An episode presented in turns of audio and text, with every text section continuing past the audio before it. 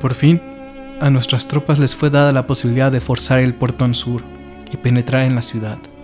Mi sección se encontraba acampada en un jardín de las afueras, debajo de los cerezos semiquemados, y esperaba órdenes. Pero cuando oímos el agudo sonido de las trompetas en el portón sur, nada pudo contenernos.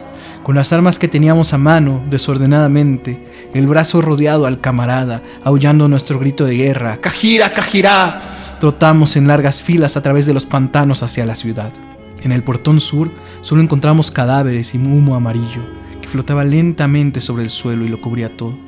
Pero queríamos ser algo más que rezagados y nos dirigimos enseguida a las calles adyacentes, hasta entonces respetadas por la lucha.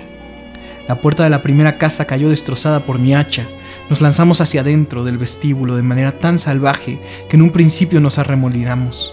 Un anciano vino hacia nosotros desde un largo pasillo. Era un anciano singular. Tenía alas.